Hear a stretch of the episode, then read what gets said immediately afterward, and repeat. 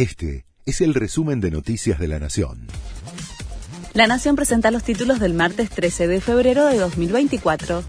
Milei vuelve al país tras la gira por Italia e Israel.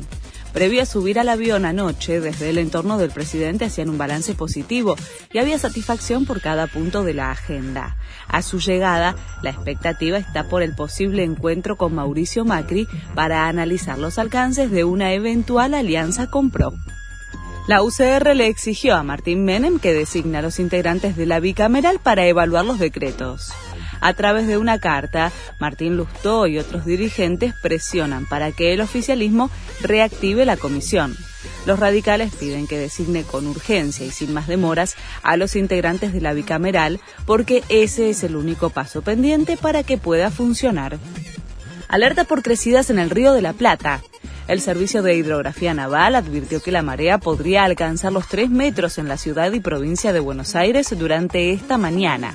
San Fernando, Tigre, Avellaneda, Quilmes y Ensenada son las localidades que se verán más afectadas por la elevación del agua sobre lo usual.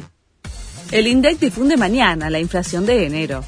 Las mediciones privadas proyectan que el IPC se ubicará en torno al 20%. En ese caso, marcaría una desaceleración respecto de la cifra alcanzada en diciembre, que había sido 25,5%. Un tiroteo en una estación de subte en Nueva York dejó un muerto y varios heridos.